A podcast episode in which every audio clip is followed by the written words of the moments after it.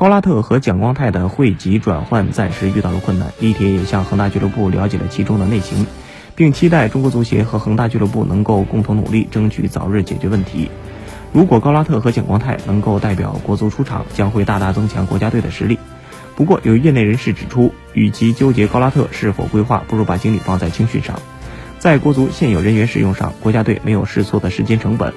国足规划中心场是急功近利，后场问题同样突出。